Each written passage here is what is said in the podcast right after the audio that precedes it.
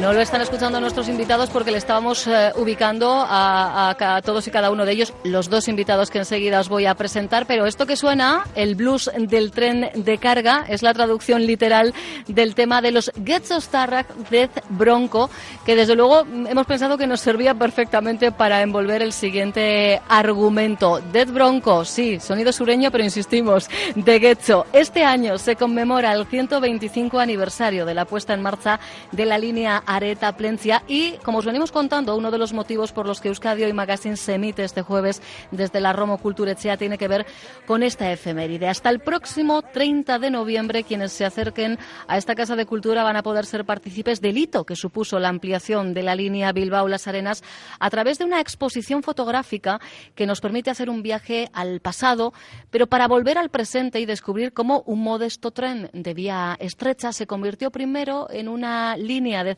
cercanías y desde 1995 es parte del moderno Metro de Bilbao que, como venimos insistiendo, ha hecho que yo en 30 minutitos me presente hoy en esta plaza sin ningún inconveniente. Me acompañan ya dos miembros de la Asociación de Amigos del Ferrocarril, Eneco El Expuru. Eneco, ¿qué tal, Eguardión. Y Javier Olano. Javier, ¿qué tal?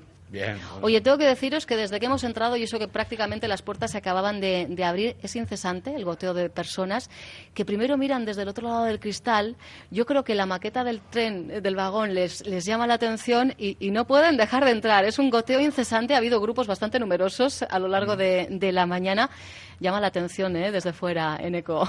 Yo creo que sí, la idea de haber puesto en, en ese cartón lo que ha sido una unidad de tren tan significativa para la zona, ¿no? Como es esa unidad que en su día se llamaba Los Navales, así con les ese, conocían, con ¿no? el color, además de, Con de- el de la color época. verde y crema muy ochentero, ¿no? Total. Pero que, pero que a mucha gente de este barrio y del entorno le, le es tan característico, ¿no? Al final, tanto en el barrio nos- donde nos encontramos de Romo como en Las Arenas, justo al lado, la vía del ferrocarril atravesaba el barrio. Claro. Y eso ha hecho que al final sea algo que estuviera en, la- en ojos de todo el mundo.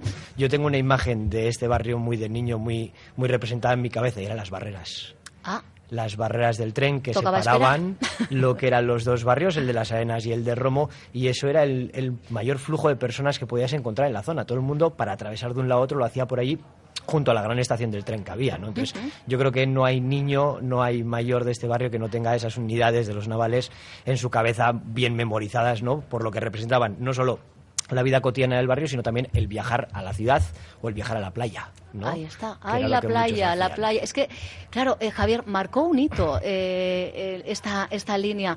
Eh, ah, mira, me señala, me hacen- se pasan la pelota. Venga, va uno, va el otro. Aquí habláis cuando queráis, ¿eh? Aquí no, no vamos a- marcar. Somos, somos así como, como muy anárquicos, ¿eh? Es cuestión de, de ir contando el uno o el otro quien considere que, que puede dar el, el mayor detalle. Lo digo para quienes nos están escuchando eh, desde otros territorios. eh, estamos hablando de la línea que hoy es columna vertebral del transporte público de, la margen derecha, ¿no? Eh, ahora ya convertido en, en metro.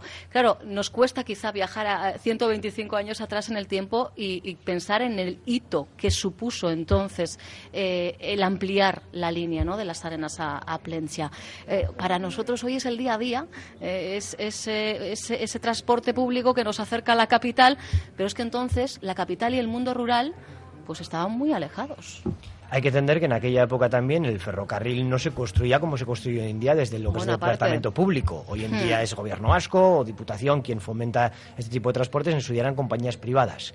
Eran empresarios Y privados que apostaban, apostaban con su propio capital, su propio, digamos, esfuerzo del que esto pudiera ser viable. Y hubo grandes victorias, pero grandes fracasos, ¿no? En este sentido hubo Y este podía haberlo sido. este estuvo al borde de ser el fracaso, no nos vamos a engañar, pero sí que se pensó en una manera económica ya desde su, su origen, que es la vía estrecha. Siempre oímos hablar de la vía estrecha. ¿Qué Sí. es la vía estrecha? ¿Qué es la vía estrecha, Bueno, pues hay que pensar que a nivel del Estado español tenemos diferentes anchos de vía, el que todo el mundo conoce que Renfe tiene un ancho mucho más grande, porque hacía falta, España es muy montañosa y hace falta calderas mucho más eh, grandes para tener trenes más potentes, por eso tiene una vía más ancha. Pero ¿qué nos pasa aquí? Que tenemos una orografía muy complicada. Y el tener una orografía muy complicada hace que una vía ancha fuera muy cara de construir. Claro. Por lo cual se optó por esta vía estrecha, la cual hacía que tanto la superficie que ocupa el tren como los propios trenes fueran más pequeños, por lo cual económicamente más Más baratos. pequeño, más barato. Más Vale. baratos de construir, más baratos de mantener también en cierta medida, y lo que hacía que al final una vía fuera viable. En ese sentido, hay el, el Duranguillo, que muchos lo tendrán en su cabeza, el Bilbao a Durango fue un referente y una revolución a nivel de lo que suponía hacer un ferrocarril más económico y más social en ese sentido. ¿no? Y esta compañía de las Arenas a Plencia, que es una cosa que hay que dejar muy clara, que hoy en día todo el mundo piensa que es de Bilbao a Plencia, Claro. pero no, no, estaba el Bilbao y las Arenas y el las Exacto. Arenas Plencia, que fue la, el gran... La extensión. eh, y, y sobre todo el riesgo, porque teníamos claro que de Bilbao iban a venir a la playa. Ya. Pero de aquí comunicar con la zona rural era la gran apuesta, pensando en que pudieran venir mercancías a través de ello y pensando que la gente pudiera extenderse a otras muchas playas que tenemos hoy en día en Uribe Costa, ¿no? Y que son muy visitadas. Que hoy en día todos vamos en el metro, muy gustosamente al mismo, pero que, que en su día, pues bueno, pues se, se dio esa apuesta para que la gente se acercara a la zona, ¿no? Eh, la compañía lo que tuvo es apuestas muy serias y apuestas como el desdoblar la vía del ferrocarril para que de esa manera pudiera haber mejores frecuencias, mayor seguridad, ¿no?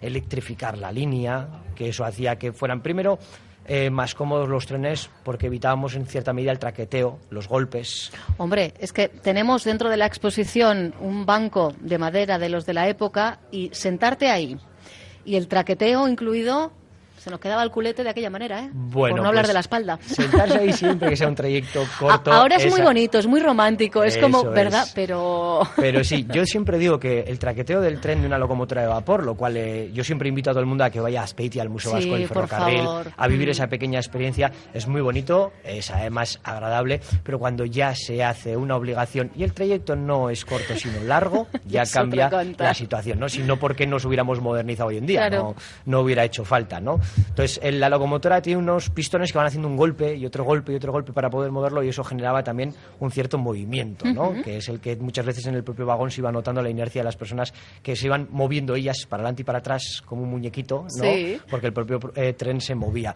El modernizarlo, electrificarlo, fue evitando todo eso y dando comodidades, ¿no? Aunque los asientos de madera los hemos abandonado hace poquito. Sí, bueno, efectivamente tampoco, no, no, antes de ayer, como quien dice, eso es, eso es verdad, pero insisto, yo lo veo y, y, pues sí, como que me despierta mm, así la nostalgia. No, me ha pasado lo mismo con, con los billetes. Hay una de las primeras vitrinas que nos encontramos dentro de esta exposición, tenemos diferentes billetes, desde los más modernos, actuales del metro, aquellos que nos picaba el, el revisor y a mí se me han despertado eh, mil y un recuerdos. Tengo que decir que a los hombres todos los recuerdos eh, que les han despertado, y me lo han confesado en el micrófono, es que los aprovechaban los billetes para hacerlos un churrito, me han dicho, y creo que no para buen fin. No sé con qué los lanzaban, o no sé si tú eras chico malo también en ECO y los No, has yo- utilizado. yo es que recuerdo Eco es más joven, tengo. Eco es más No lo recuerdo. Javier, eh, Javier, tú sí. ¿Cómo, cómo, cómo se utilizaban esos billetes, pues? Pues, se utilizaba en principio para hacer tiratacos, que se Tira, eh, órida, Tiratacos, tiratacos. tiratacos. Esa es la palabra que me habían dicho, es y verdad. aparte de eso también, perdón, utilizábamos para regular los, eh, el relé de- de la- de del motor de gasolina, del Ah. de la Delco. Se utilizaba para, para esto, para arreglar las, las, las pastillas de, de la Delco. Que se ponían ahí, Sí, se, se metía ponía, el se billete. ajustaba y ese era, ese era el grosor necesario para que funcionara bien el motor. Mira tú, mira tú lo Entre que... otras cosas, vaya. ¿Eh? Yo es que, fíjate, es una figura, la del, la- la del pica, que le llamamos, que, que está hecho de menos en Sí, ECO. haberlos ¿Eh? oído, si hubiésemos traído una Hoy en día, para- hoy en día en algunas Ya os en- hoy en día en algunos recorridos, en algunas líneas sí es Bueno, en existiendo la- Azpeitia, de hecho, cuando se recrea Sí. todo también, por Bueno, supuesto. pero no hay que ir muy lejos. Si cogemos hoy en día Euskotren eh, Sí. y en el propio tranvía de Bilbao también tenemos el interventor Pero que pasa es- para ver es que hemos diferente, picado la es varica un diferente, poquito. es diferente, sí, es ¿verdad? No, no diferente. tiene... Eh, ¿Quién me cuenta qué es lo que podemos ver? ¿Qué es lo que van a poder ver las personas que se acerquen estos Antes de, días? Sí, perdona, antes de, dime, con- de contarte eso, eh, te voy a decir un pequeño detalle que a mí me gusta, me parece muy Un romántico, a ver. eh, en relación a los picas que siempre Sí, hemos vale. llamado. ¿no? Eh, en su día había eh, trabajadores que iban a comisión. Ajá. y eso hacía que Os- fueran o no me digas que va a ser como la municipal y las multas. No, pero si al final yo revisaba bien el tren y todo el mundo me pagaba, yo llevaba un, una- un poco más de beneficio para mi Vale. casa y a todos nos interesaba ganar un sueldito más majo. Y luego cada interventor tenía un taladro, que es como le llamamos al pica, realmente Sí, es un sí, taladro, sí. Con, con lo que era la pieza que picaba con una forma diferente. De hecho, si nos fijamos en la exposición, algunos billetes que estén picados tendrán una forma de, de triángulo, o de estrella, Es o de media luna, o de círculo. O Y sea que la- eso no era casualidad. No, era la manera de identificar quién había picado el billete. Ah. De tal manera que cada interventor, cada pica tenía su taladro y él sabía de esa manera quién estaba picando, ¿no? Era una, una pequeña, digamos, un pequeño lenguaje, sí. ¿no? No, era, Para era- era una práctica de control. Claro, al final era el Porque control de la época. Hoy día todo está digitalizado, ¿verdad? Pero Cuando evidentemente, cuando le pillaban sin billete y habían pasado a comprobar el revisor y veían que no estaba su, su figura, digamos, de su picadero. pues sí, no, sí, claro, ya sabías le- quién era el revisor Le habían un que... expediente de esto, porque nosotros Ah. incluso también en los autobuses utilizábamos esos... También, esos ¿verdad? picas Sí, sí, lo recuerdo, lo recuerdo, cuando incluso podíamos entrar por detrás, pero porque al final te iba a pasar el Sí, revisor a, a picar. he- eso, sí. Bueno, lo dicho, que es una exposición que está llamando mucho la atención de quienes se pasan por eh, delante de la Roma Culture Echea. Insisto, yo creo que es verdad que esta réplica llama la atención ya desde fuera y les hace conectar con todo lo que hay de- dentro. ¿Qué es lo que van a poder ver? ¿Qué viaje en el tiempo se realiza en Yo una creo- exposición como esta? Yo creo que desde la Aula de Cultura de Hecho se ha hecho una gran apuesta y muy bonita, la, además muy participada por diferentes personas y es que al final para aportar en ella lo que es el material, pues bueno, ha habido colaboración tanto de la Asociación de Museos del Ferrocarril de Bilbao como del Museo Vasco del Ferrocarril como de muchos particulares que también guardan esos pequeños recuerdos pues porque eh, Sí. han sido gente vinculada al ferrocarril y han querido guardar de alguna manera.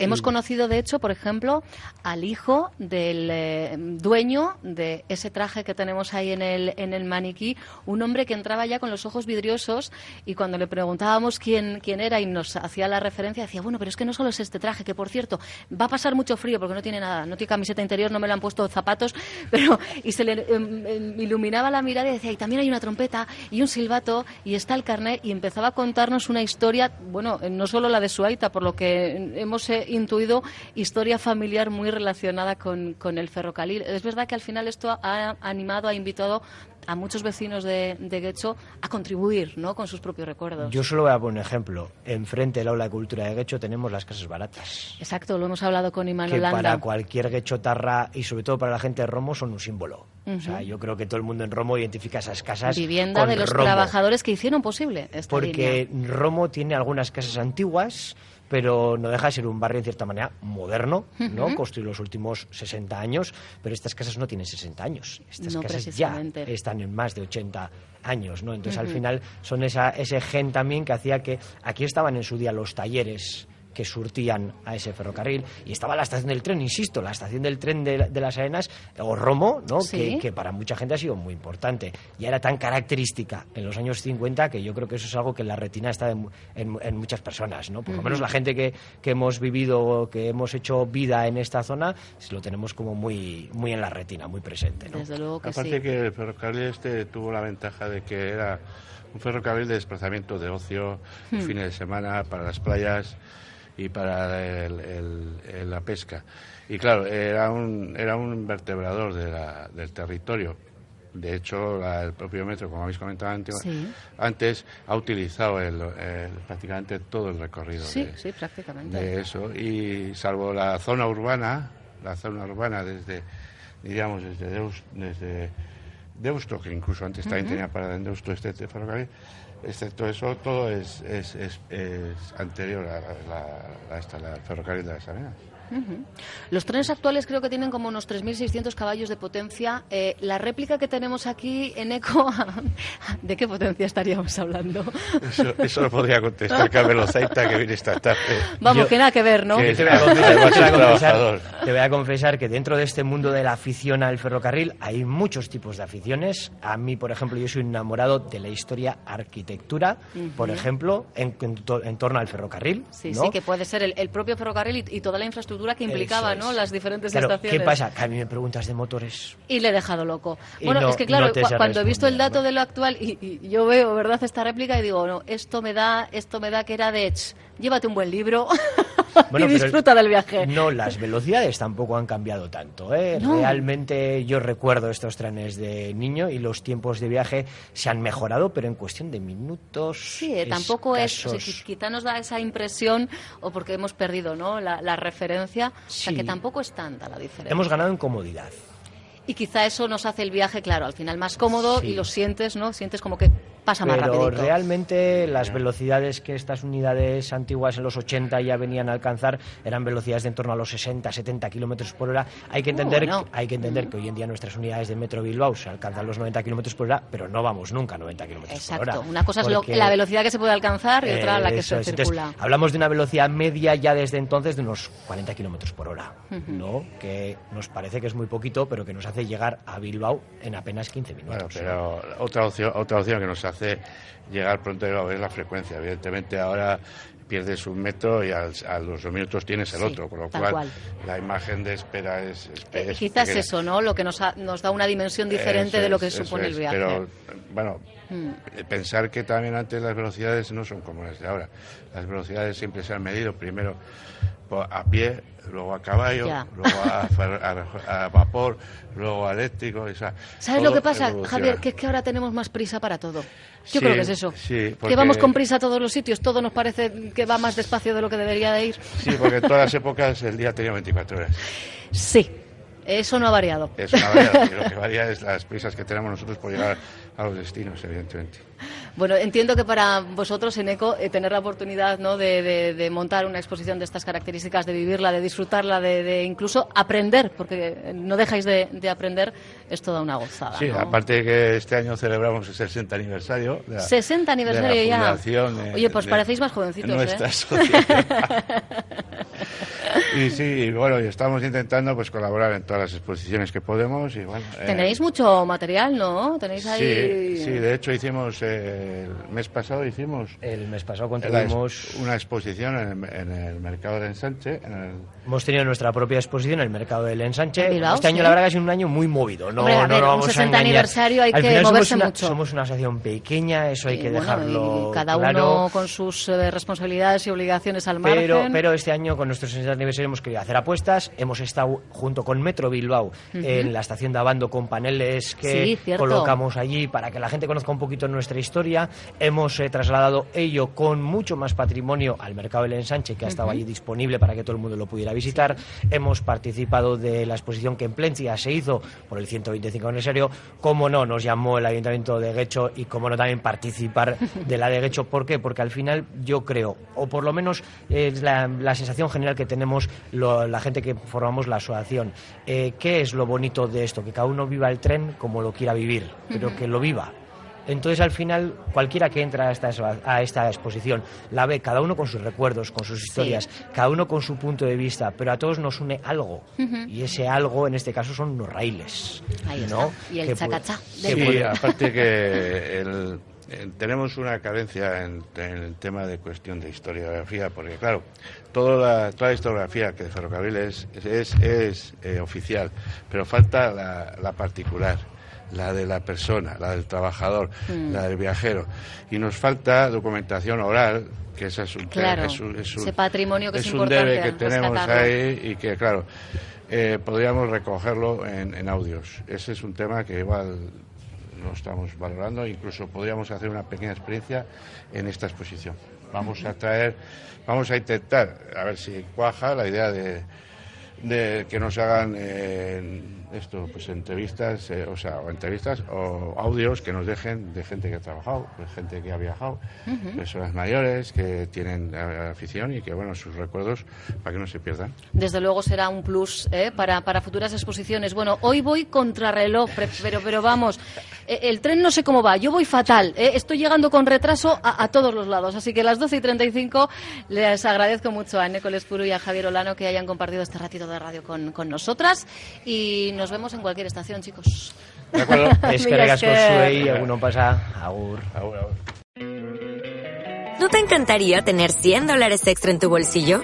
Haz que un experto bilingüe de TurboTax declare tus impuestos para el 31 de marzo y obtén 100 dólares de vuelta al instante. Porque no importa cuáles hayan sido tus logros del año pasado, TurboTax hace que cuenten. Obtén 100 dólares de vuelta y tus impuestos con 100% de precisión. Solo con Intuit TurboTax. Debes declarar para el 31 de marzo. Crédito solo aplicable al costo de la presentación federal con TurboTax Full Service. Oferta sujeta a cambios o cancelación en cualquier momento.